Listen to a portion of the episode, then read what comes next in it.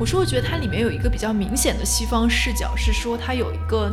就是 binary，就是有一个二元的二元的这样一个结构，就是说它一定是有一个糟糕的体制的，然后甚至邪恶的体制，然后另外一方面是这个邪恶的体制底下的善良的、有良知的、有奉献精神的个体，然后还有一对就是说是一个无知的体制，这个里面是非常无知并且自大的官僚，然后另外一部分是知识精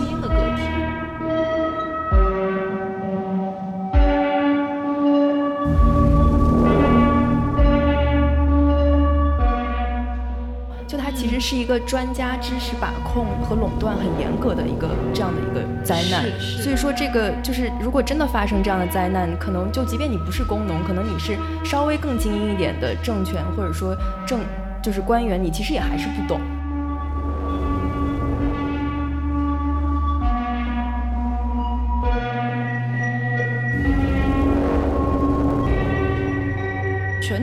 在于，比如说他们十年前就已经发生了这个有有就是预警信号的事件，但你们没有去处理，而你们采取了这个用谎言去掩盖。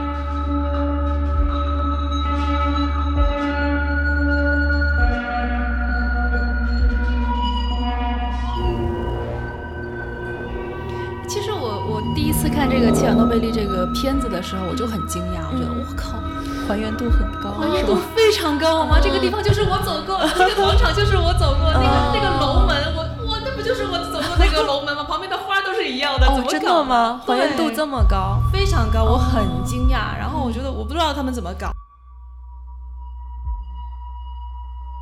可能只有几个地方能买到什么香奈儿香水五号，对对对那是其中一个小镇，时就是尚而且对，而且住的都是高精尖的人士，都是这个嗯。其实有点像科科学家对科技园或者有点像什么创新产业对，就是像中国那种 master planning 的那种城市对对嘛对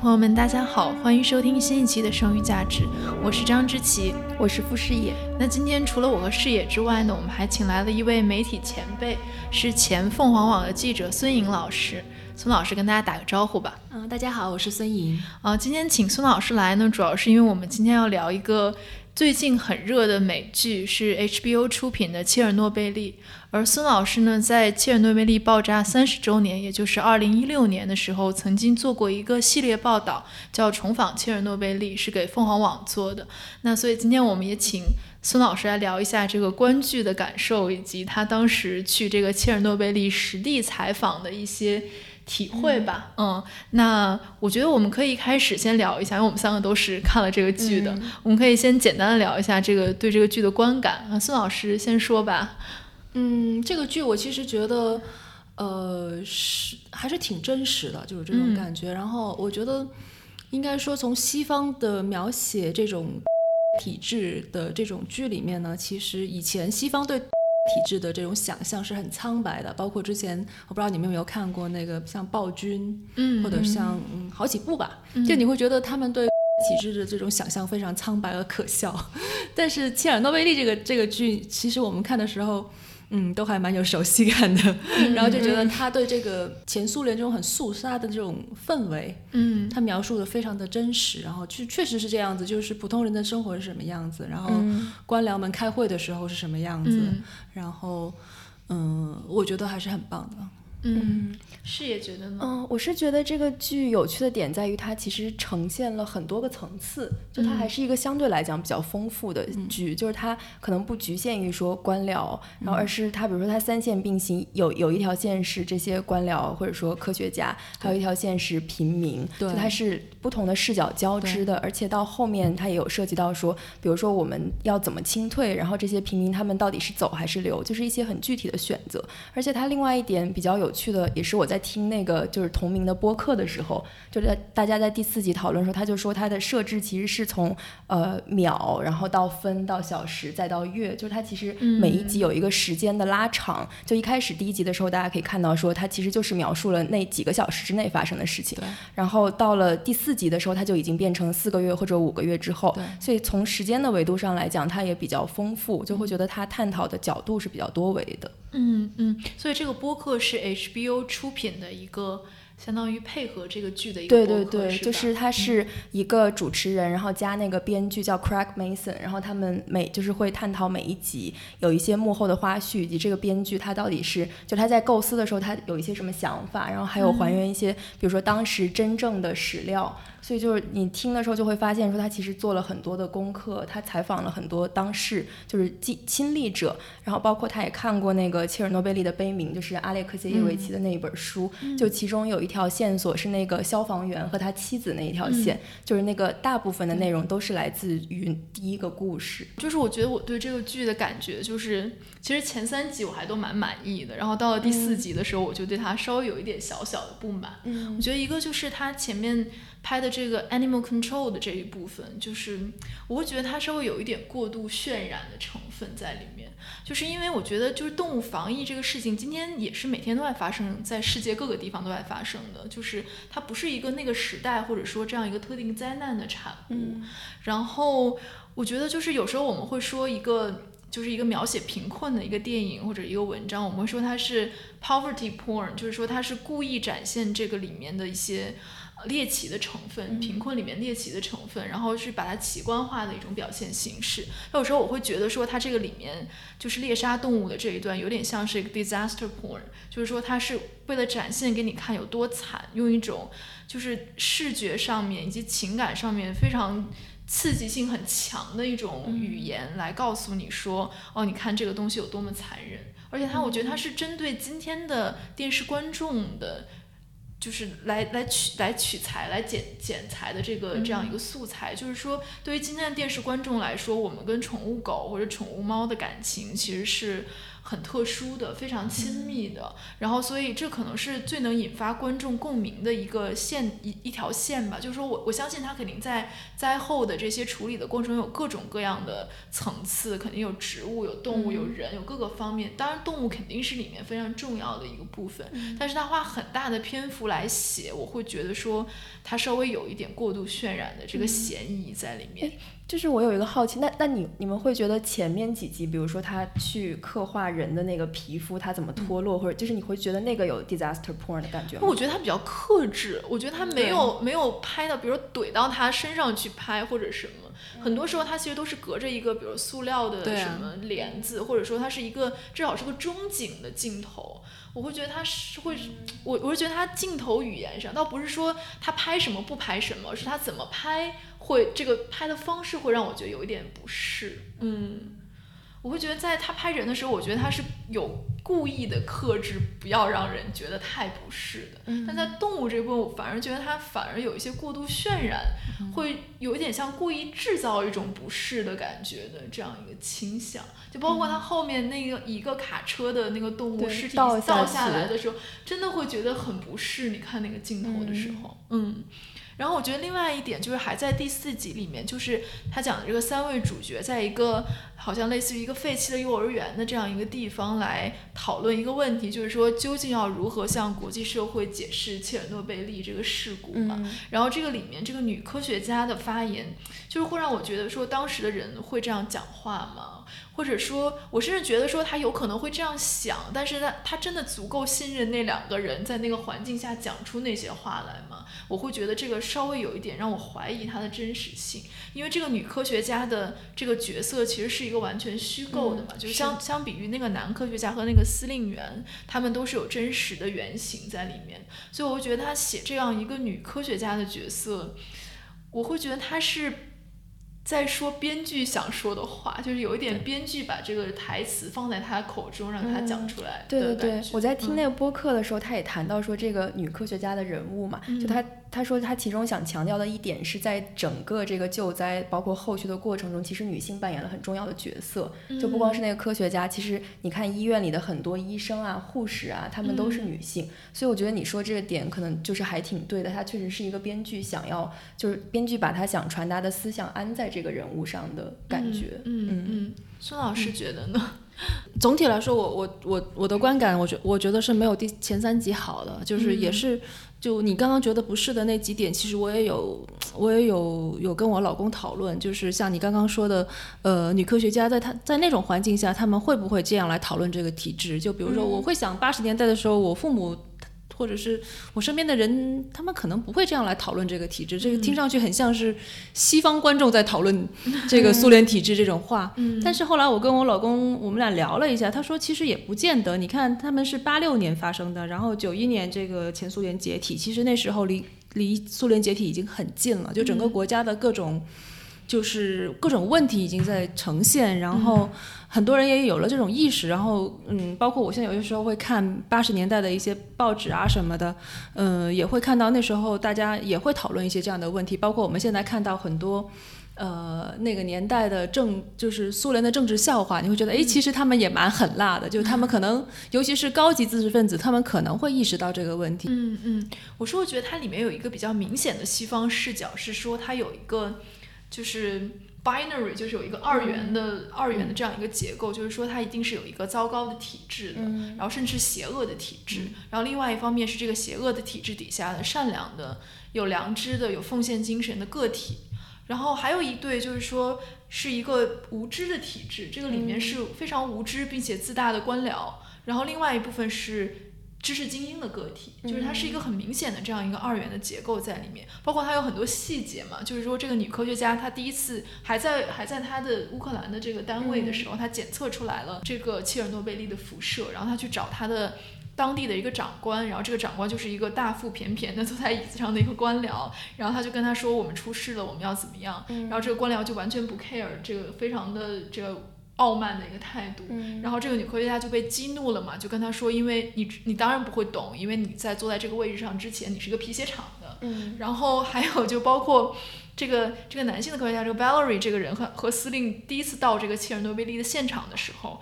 这个司令就去质问这个当时的厂长这个负责人，然后他就说我们在那个报告里面。怀疑说你们这边已经发现了，就已经暴露出来的东西当中有石墨，嗯，然后这个厂长就矢口否认嘛，就说没有，你看到的一定是混凝土。然后这个时候，这个这个长官就说，我虽然不认识石墨，我还不认识混凝土嘛，就是也是体现他可能是一个出身工人阶级，或者是没有受过什么太高的教育的这样一个角色。所以我觉得他有很有意的来从一个就是美国的精英政治体制的这样一个视角来看当时的政治。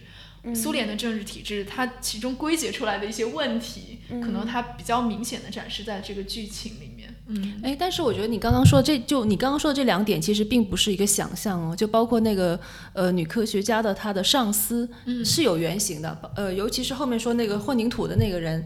那个是确切是有原型，他确确实实是。呃，搞工程还是搞什么出身的一个，就就是一个有原型的人，所以他说我是认识混凝土的。这这个这个话并不是，并不是像女科学家是一个完全编造出来的一个角色。对对对，我觉得他肯定是事实，因为当时那个苏联政治体制下，它本来就是一个工农政权嘛，它里面肯定很多人并不是就符合这个西方精英政治当中想象当权者的形象的。对，而且我觉得很有趣的一点是，就是这个对立为什么会这么鲜明，是因为这是一个核爆。就它其实是一个专家知识把控和垄断很严格的一个这样的一个灾难，所以说这个就是如果真的发生这样的灾难，可能就即便你不是工农，可能你是稍微更精英一点的政权或者说政就是官员，你其实也还是不懂。就其实这个这个这个这个知识是被垄断的。对，但是我我觉得它背后有一个很有意思的点，就是说它这个里面的知识的政权，包括所谓的知识权利这样一个东西是没有受到质疑的。受到质疑的是不懂它的人。对，就是我觉得这个点很有趣。但实际上，比如说像核爆，就是它其实是一个关于 possibility 的事情嘛。就一旦你发生了，其实即便科学家可能你也不知道怎么做。就包括他，他其实也展现了最开始那些真正去操控那个。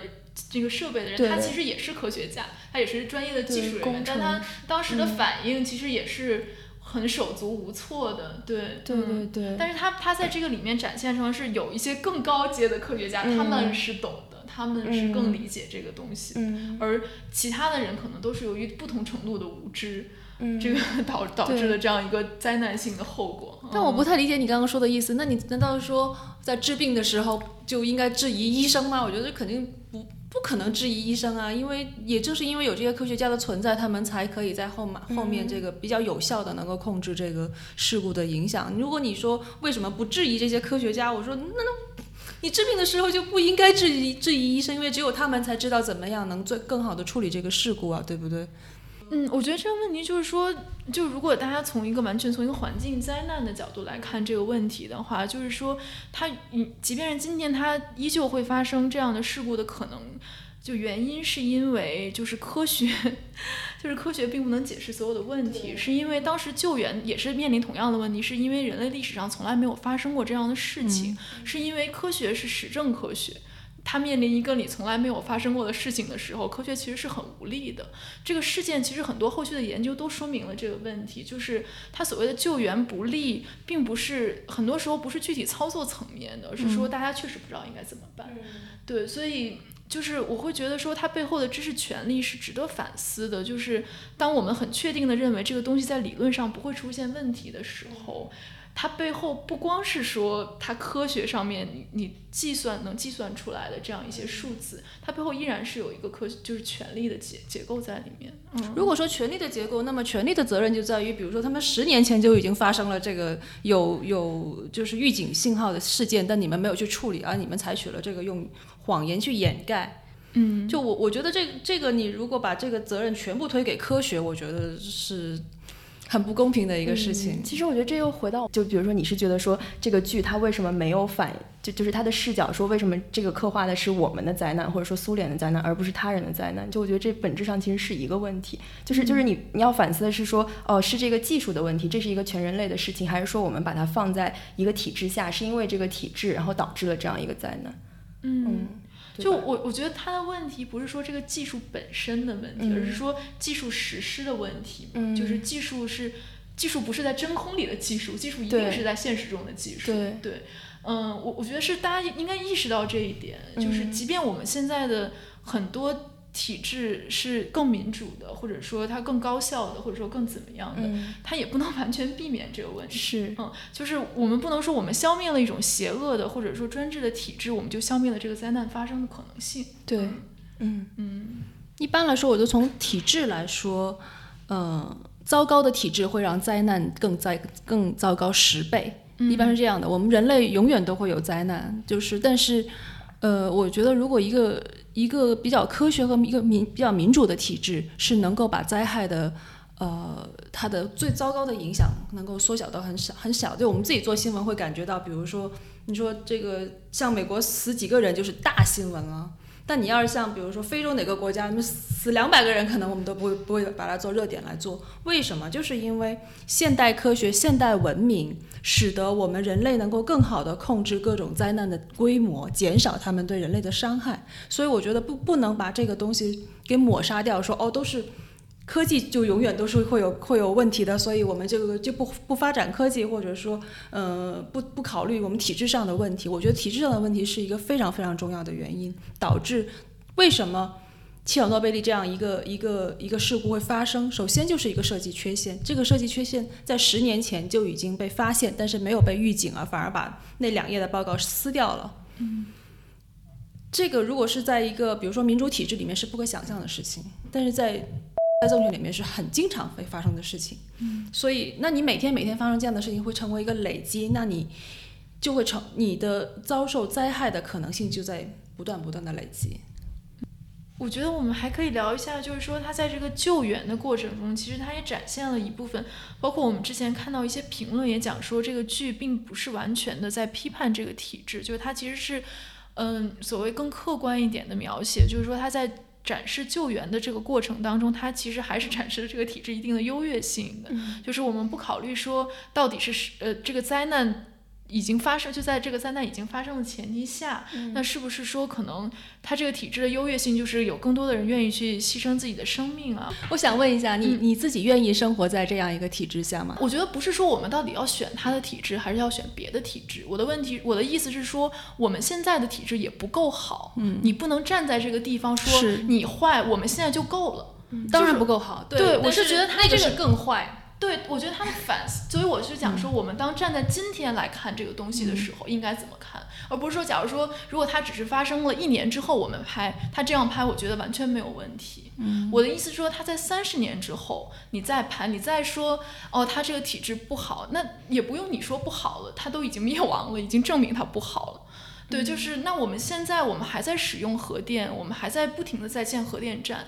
那这个时候你再看它会是一个什么样的视角？我会觉得三十年前和三十年后应该是不一样的视角了。就是我觉得这其实看你怎么解读，就是就就就是说历史它是这样发生的，然后这个事情已经是这样。就是你当然可以解读成说我们看了这个剧，然后觉得说这个体制是坏的。但是另外一方面，我觉得他想呈现的也是。就是里面的复杂性，就是比如说当这个事情发生的时候，然后有这么多人，他要面临选择，比如说这消防消防员选择，我现在要不要去救火？那我去救了救了这个火之后，我的家庭可能就破碎了。然后像那一些就是在里面的人，他要选择说我到底要不要离开我的这个家园？就是可能有更多具体微观的事。但是我但是我我理解你那个角度，就是我觉得你那个角度是就是很很我们社科或者说很哲学的一个批判。但是我觉得如果它作为一个剧的话，就是它要呈现的东西可能不太能够。以这种方式来呈现出来，就是就是你也可以想说，如果你要说你要呈现一个，比如说这反映的是全人类的灾难，你要怎么拍，就是很具体的一个问题。对，就是你肯定还是有会有一些故事，会有一些挣扎，所以所以我就想说，它其实一个很好的对比，就是说我们是怎么拍二战的电影。嗯，我们绝对不是把它当成别人的灾难来拍的。当然，它是发生在西方社会内部的灾难。嗯，所以我是觉得它这背后一定是有一个话语权的问题的。当这个灾难是发生在西方社会内部的灾难的时候，即便是有 A 国和 B 国不一样，战胜国和战败国不一样，它依然会当做是我们的灾难，西方文明的灾难。但是当他拍一个前苏联的灾难，或者说我们可以说他拍一个中国的灾。难，非洲的灾难，它不是同样的视角；伊斯兰的灾难不是同样的视角，它的感觉是他们的灾难。我是觉得这个感觉是让我不舒服的点。嗯嗯。但我觉得这其实又会回到意识形态的问题嘛，对吧？我我是觉得意识形态是不能回避的问题。我不是说意识形态是个坏事，是因为意识形态是永远都存在的。你在选择怎么剪辑你的素材，你选择你把什么呈现出来，而什么不呈现的时候，这背后一定是有意识形态的这个这个逻辑在里面的，这个是没有办法避免掉的。嗯嗯。对我我的我的意思就是说，灾害是永远都会发生的，但体制能决定我们应对灾害的时候是能够更小的减少灾害，还是更大的扩大灾害。然后，当然具体来说，比如说切尔诺贝利事故的发生本身，苏联体制是有非常大的责任的。然后到后来，到后来在处理这个事件的时候，苏联体制有很多人认为也发挥了作用，就像你说的，会有很多人。非常英雄主义的去去献身，嗯，但是如果让我选的话，我我不要选在那种时候，我宁肯选在现在这种时候，我我可以有权利做一个胆小鬼，我可以有权利选择我不要为全人类的什么利益牺牲，我我会更愿意选择我生活在这个时代。但我是觉得他对里面的这些平民，就是主动站出来牺牲的平民的呈现，也是会让人觉得有一点。我会觉得有点遗憾，我不会觉得说它呈现的不好，我觉得它有一点，我会觉得有一点遗憾，就是说，我是觉得它有一点。嗯，就是为这个体制献祭的感觉。嗯嗯，就是因为我们现在已经预知它失败了，我们预知它不成立，我们预知它所有的理想就是最终是破灭掉了的。所以，当你在讲为这个理想献身的人，就比如说我们现在经常开玩笑，就是说你说这个人没赶上好时候，就说你四九年加入了国军嘛，就是就有点像这个感觉。就当时在那个已经行将就木的这样一个体制里面的这些牺牲者，我们会带着一种怜悯的姿态来看他，会觉得说是。他这个牺牲是不值得的，即便他是真诚的相信那个理想，他当时是真诚的献身的，你也会觉得，因为这个结果导向，你会觉得他不值得。哎，我觉得他们的理想并不是要维护苏联体制，他们的理想其实他们当时也有很多人觉得，我们是我们这样做是可以挽救半个欧洲的。嗯我觉得这个从这个层面上来说，他们实现了，他们就真的是英雄，他们自己也知道，嗯，对吧？就我我不不认为当时大多数人是觉得真的是觉得服务于苏联，我觉得在那个时候。可能也就像中国八十年代的时候，已经没有多少人还相信这种了，只是口头上说而已。就是他，但但你告诉他说这个都这个这个地下水下去会整半个欧洲就没法住人了，嗯，他愿意去。对，我会觉得它不一定是一个很具体的针对某一个体制的，这只是我们现在所谓讲的是一种集体主义的精神，而这个东西是，就比如说我们今天讲的更更个人主义的社会里面，它是不太可能有这样一种理想。呃我个人是不喜欢集体主义的理想，我觉得这个在大多数情况下是个骗局。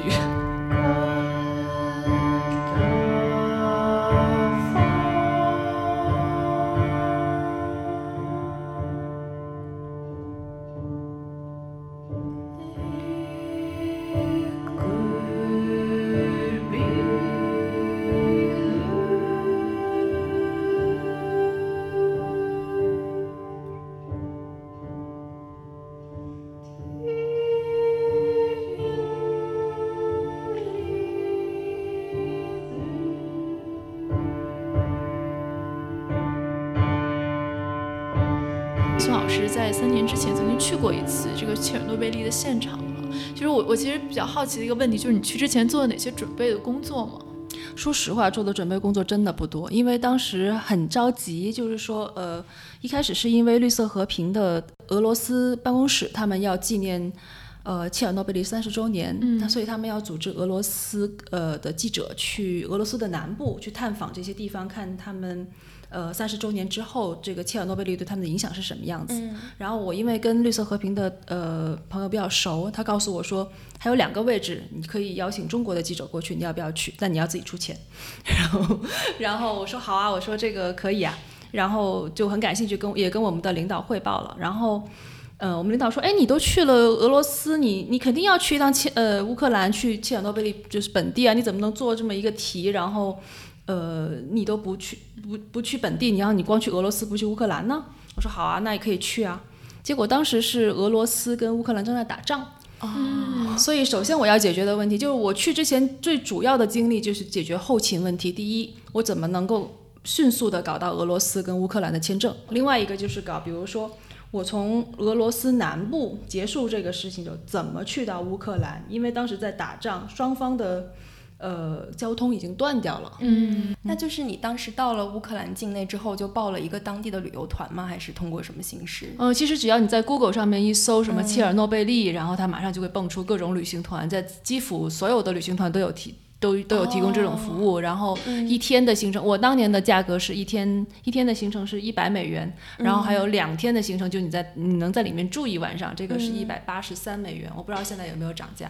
那他就是他只有一天和两天这种选择，对就你不能目前是停留在场的时间。我印象中是啊，因为我当时可以现在再去查一下，不知道他们现在有没有提供更深度的旅游之类的。但我当时应该就是只有一天跟两天。嗯，所以说它这个旅游的线路上面，就是这些重要重点的景点是什么呀？嗯，比如说它一天跟两天肯定是不一样嘛。两天的话就看的多更多一些，比如说你会去拜访这个在里面住的这些八十多岁的老太太呀，嗯然后他也。他甚至会带你到楼顶去。我们当时去爬那个楼之前，导游就说：“你们不要指望了，不会有电梯的，十二楼自己爬吧。” 就真的是爬上去的，然后可以到去看那个屋顶，看他们当当时清理的这个屋顶。哦，就是那个剧里面大家轮每人九十秒哦，那个那个九十秒那个不行，那个是四号反应堆那上面，那个哦上面哦现在已经有个石棺把哦它整个的盖住了。嗯但是是在其他的屋顶，但其他的屋顶当时也是有这种爆炸物的，也是需要清理的，所以我们当时去上去看也是能看到。然后，嗯，还有就是他们当地的。哦，那个石棺肯定也是要去看的喽。嗯然后现在好像说是造了一个新的石棺，但到现在也没有完工，所以我也很佩服他们的效率。嗯，还有还有什么来着？反正哦，对，还有他们当时的那个水塔，嗯，然后冷却塔，嗯，对吧？然后他们，而且两天，其实我觉得两天那个挺好的，就能看很多。嗯，你也可以进去，他们因为屋子里也没人了嘛，你就可以随便进去看，然后看到他们有一些钢琴厂，可以看到他们当时住的房子的样子，里面。呃，真的是大家都活得挺好的，都有钢琴。我想八十年代中国家庭里有钢琴的应该也是很少数吧。他们那里很多人家里都有钢琴。嗯，然后看到幼儿园，看到学校，看到医院，那个城市就是你进去以后你就随便走就好了，只要反正有导游带着你嘛，还有电影院，然后。有健身房，有很漂亮的餐厅，湖畔餐厅，嗯，这样子。所以说，他是是真的可以进去自由活动，还是说要跟着导游走？嗯，必须要跟着导游走。对对。但如果你那个导游像我当时跟的那个导游，就是个小年轻，然后胆子也很大，所以什么地方都敢带我们去。哦，所以他其实是他自己有定制路线的权利的。对对对。嗯，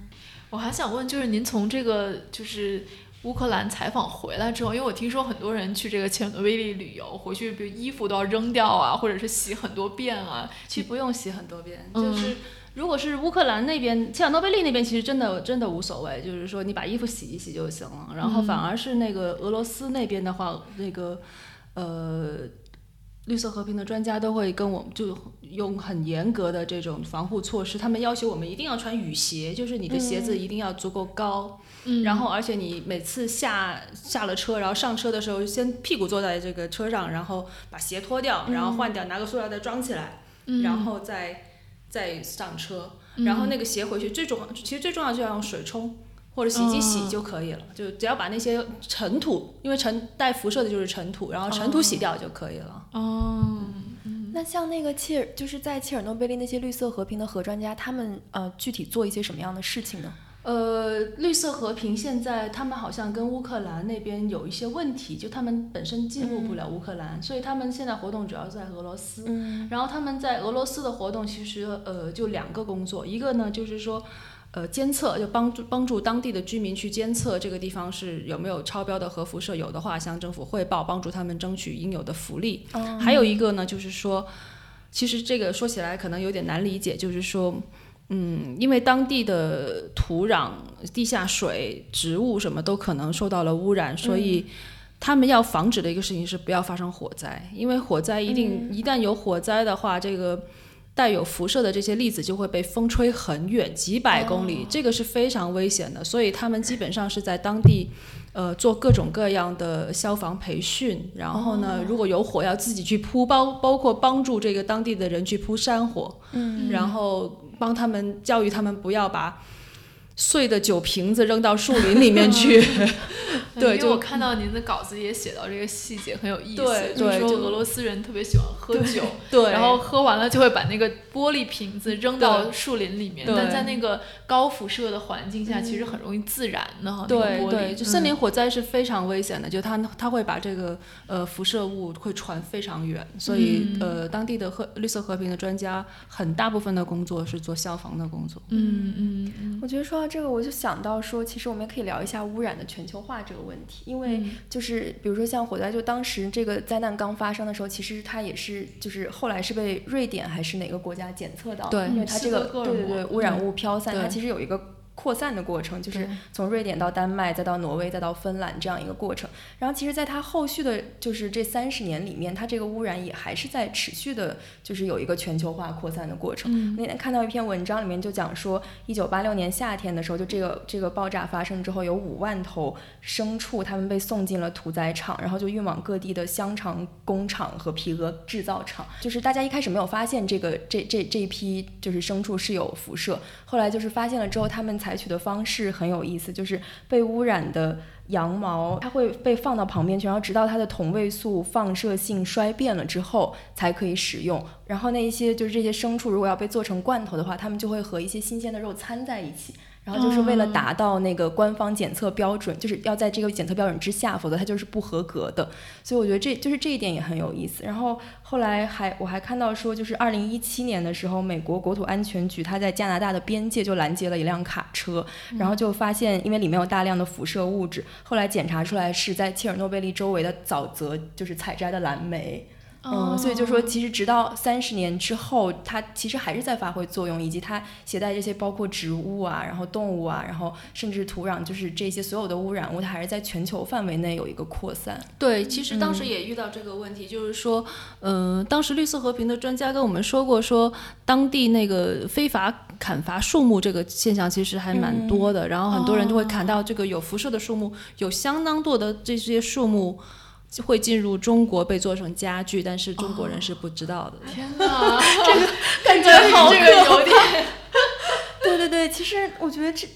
就是这种这种类型的污染，真的还挺可怕的。对，因为完全不可见。对对对，就是你完全看不到。就对于人来说，它肯定也是，就是就是可能我们的感官上没有任何异常，但是你其实已经在。就是缓慢的受这个影响，然后比如说包括你吃的东西，就是它对你是一个全方位的影响。是的，嗯，而且是一个全球性，所以在这个角度上来说，就人人平等，其实跟雾霾这种空气污染也差不多。是是是是，但可能它还有一个中心和外围的差别，就毕竟它是从一点放射出来的，对对对，然后蔓延到全球。对，嗯。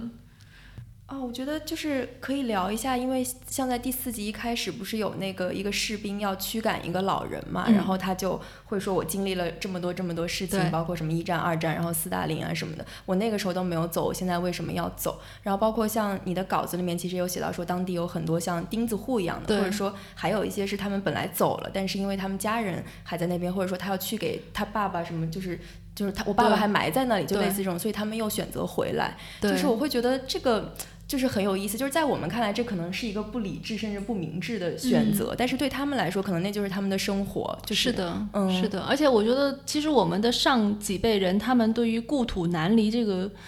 这这种观念，跟可能我们这一代人会很难理解。比如说，我们上大学就已经离开家乡，我们觉得找一个更好的生活，离开家乡是很很理所当然的事情。嗯，但他们上一辈人就会觉得。呃，尤其是说实话，我觉得如果你受教育的程度不是很多，然后你就会觉得我在一个地方是有安全感的，这个地方就是我的家，我我哪也不去，我死都要死在这里。而且我我在当地看到的有一些，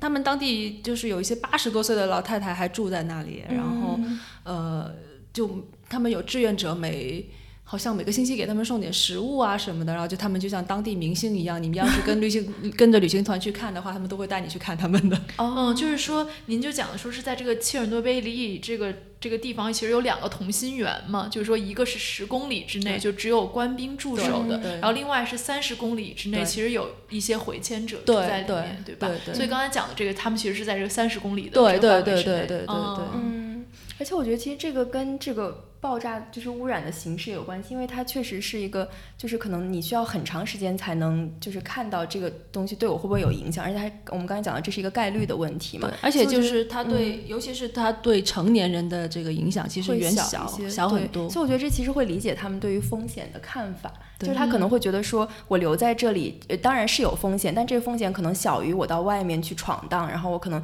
去了一个新迁移的城市，我还要面对完全不一样的生活，然后我要适应完全新的方式。就他们可能是衡量之下，我还是选择待在留在原地。对。那我觉得看您稿子里就写到，您采访很多人，他们都对这个辐射其实是一个有点不屑一顾的态度，就是说为什么你们要这么小心？我都觉得无所谓，我一直住在这儿，什么我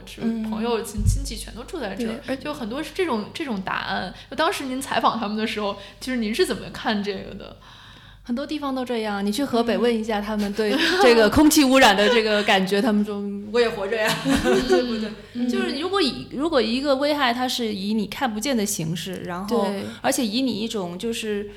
大众难以理解的，嗯。像空气污染或者是像核辐射，这真的是需要一定的科学知识才能理解到它的它的害处的。那么很很可能，如果当地的人他们没有受到这么多的这个知识的话，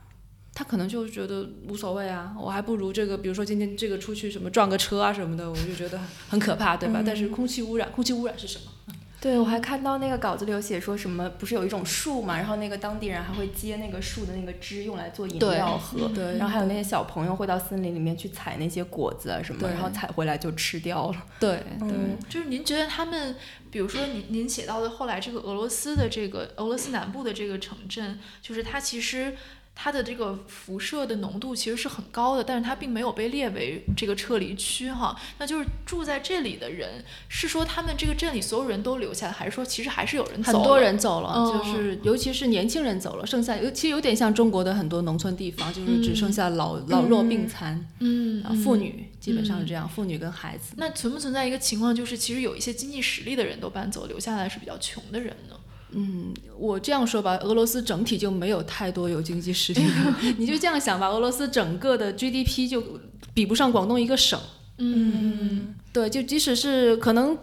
所有的富人都基本上集中在莫斯科了吧，然后其他地方，包括我当时去俄罗斯南部的时候，我其实是很很狼狈的。我没有想到那个地方其实不不不能算是一个城镇，那个地方就是农就跟？东北农村差不多的，就是你嗯这个就是茅坑，嗯 对，你就不能没有一个 decent 的一个厕所可以上，嗯就是那样的地方。然后我当时因为要从俄罗斯去乌克兰，我当时想的太天真了，我以为我叫个出租车就能去到。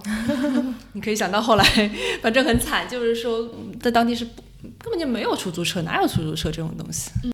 因为我们看到，就是您的稿子里面也写到说，就是它这个旅游旅行团对，它这个有一个广告，就是说你如果一日游的话，你大概会收到的辐射量相当于乘坐一小时喷气式飞机，或者是一次胸透的一百六十分之一嗯这样的辐射量。您觉得这个数字是可靠的吗？还是说是？嗯，不能说完全可靠，嗯但至少对人体不会有太大的伤害。因为如果它是一个成熟的旅游路线，而且参与的人基本上都是。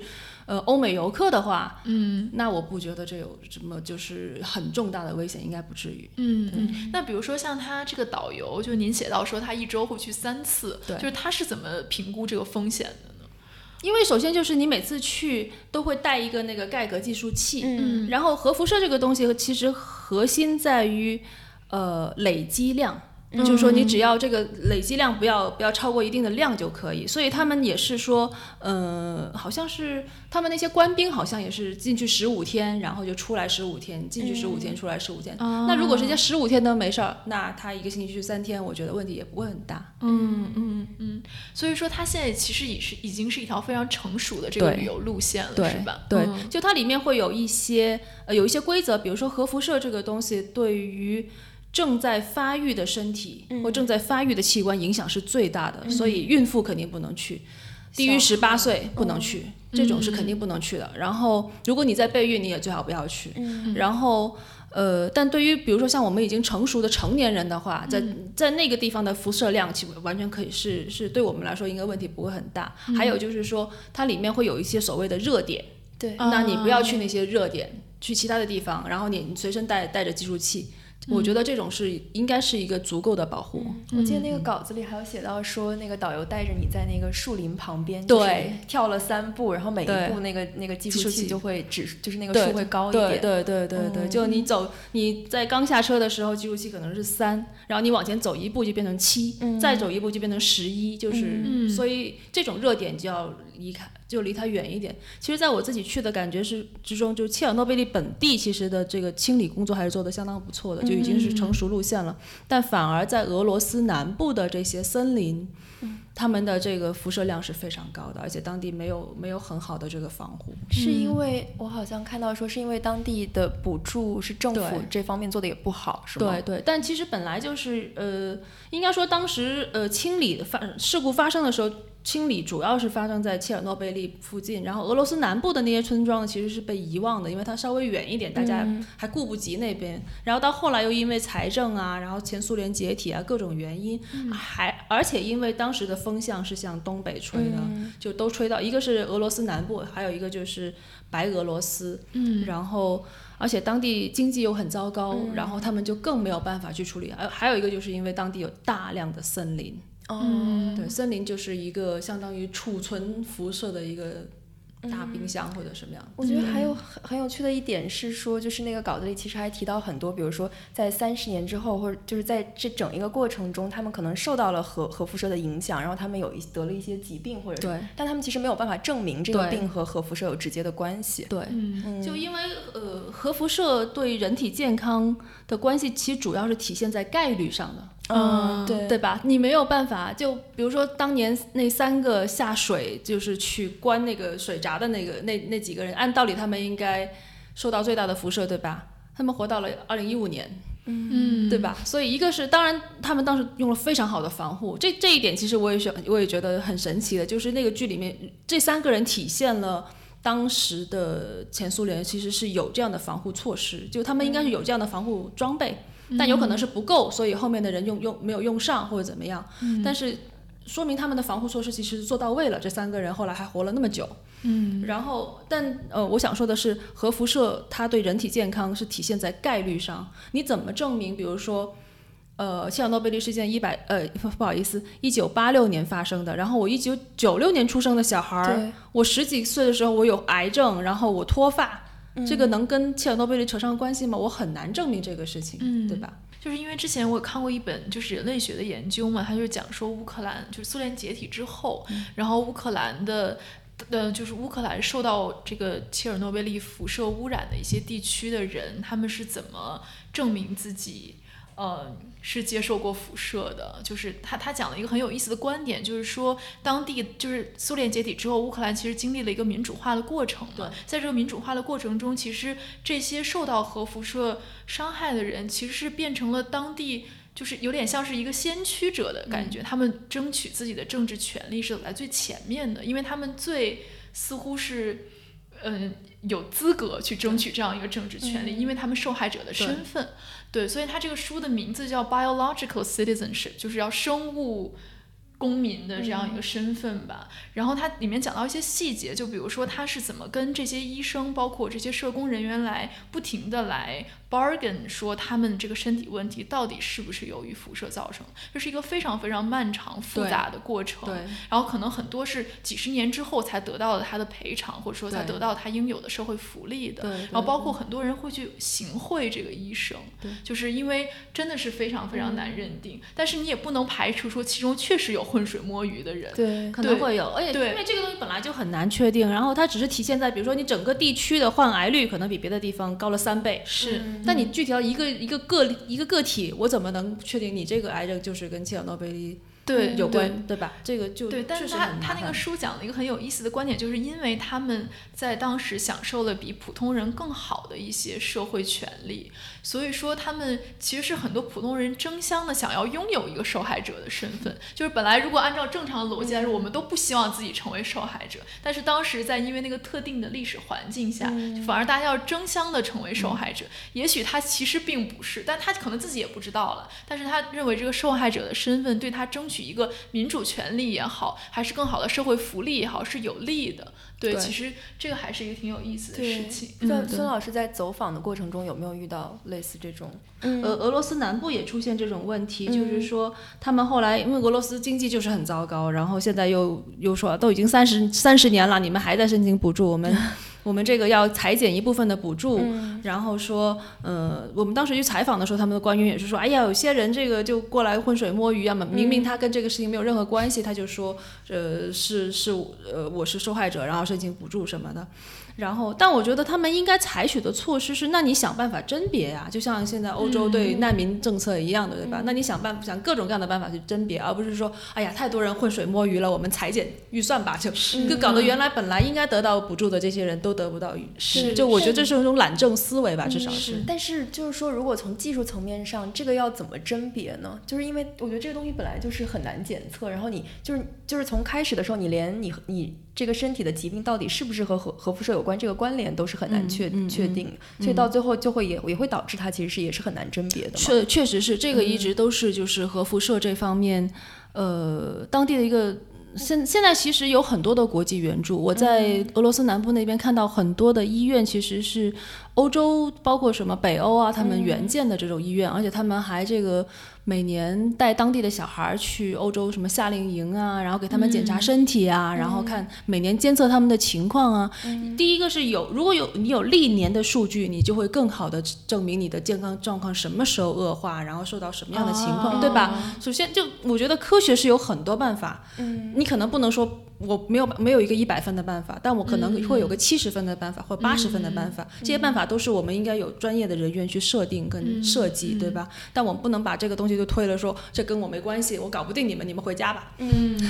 对。但我我看到那本书里其实还提到一个观点，就是说，呃，这个其实也是科学上甄别上的一个困难，就是因为。我们确实没有面临过这样的灾难。那这个这个灾难的辐射量下，人体究竟会发生什么样的问题？其实，在医学上也是不能完全确定的。就这个，其实也是可能它后面多少年发生这个灾难之后，不停的有人在研究这个问题，才会有更好的一个解释。它其实是一个很滞后的处理方式。对对对，是它不可避免的滞后的一个处理的方式。对，因为孙老师去了这个切尔诺贝利，也去了他旁边的这个这个叫普里皮亚季的这个小镇哈，就是。嗯，我看到那那个稿子前面第一句就讲说，这个去切尔诺贝利就像乘坐时光机回到了一九八六年的前苏联，就是当地的肯定是所有的，比如说建筑也好，这些都是没有改变过的这么多年。就是孙老师可以谈一谈当地到底是什么样子的吗？其实我我第一次看这个切尔诺贝利这个片子的时候，我就很惊讶，我觉得我靠。还原度很高，还原度非常高，好吗？这个地方就是我走过，这个广场就是我走过，那个那个楼门，我过那个龙门吗？旁边的花都是一样的，怎么真的吗？还原度这么高，非常高，我很惊讶。然后我觉得我不知道他们怎么搞的。我有听那个播客，他就说他们就是细节上还有呈现上一定要做到就是现实主义嘛，所以他们就做了很多调查，包括他说第一集就是有一个特写是当地的人会把那个照片还是什么放在那个小铁盒里面，就是会会到这种细节，然后还有。就是那个经常见到那个景，不是那个什么摩天轮吗？对对对。你的稿子里有写说，它好像还没有开放，是吗？那个公园。它其实从来没有开放过，然后就后来就成了一个象征。就是，嗯，当地的建筑其实是。苏联感很强，我我我昨天也在跟我老公聊，我说为什么那个地方一一走过去就苏联感很强？可能是可能是颜色的问题，就苏联的这个建筑都很喜欢用灰色，就整个城市是灰色的。但是那个城市其实现在回想起来，真的是一个五星级的这种小镇，就是你会你你我当时看到他们那个呃超市，就里面就像我们现在见到的超市一样，每一行都有那个指示说，哎这一行是什么洗洗洁用品啊，那样是食物。然后还有购物车，八十年代哎，购物车哎，不是现在的时候，就是而且他们说那个小镇是当时前苏联可能只有几个地方能买到什么香奈儿香水五号，对对对，那是其中一个小镇，时尚而且对，而且住的都是高精尖的人士，都是这个，其实有点像科科技园，有点像什么创新产业，就是像中国那种 master planning 的那种城市，对对对对，然后那个就而且是那个呃有健身馆。有游泳池，然后有跳水台，然后有电影院，有很好的幼儿园、学校，就是各种设施都是一流的设施，就你会觉得。其实很神奇的这个这种感觉，但我但我就是看到您描写这个城市，就是最后就写到说它其实寿命只有七年，对，就它从建市到这个切尔诺贝利爆炸当中只有短短七年其实是一个非常非常短命的一个城市。嗯，其实它这个反差还挺让人唏嘘，就是它其实是建设的这么好的一个城市。是的。感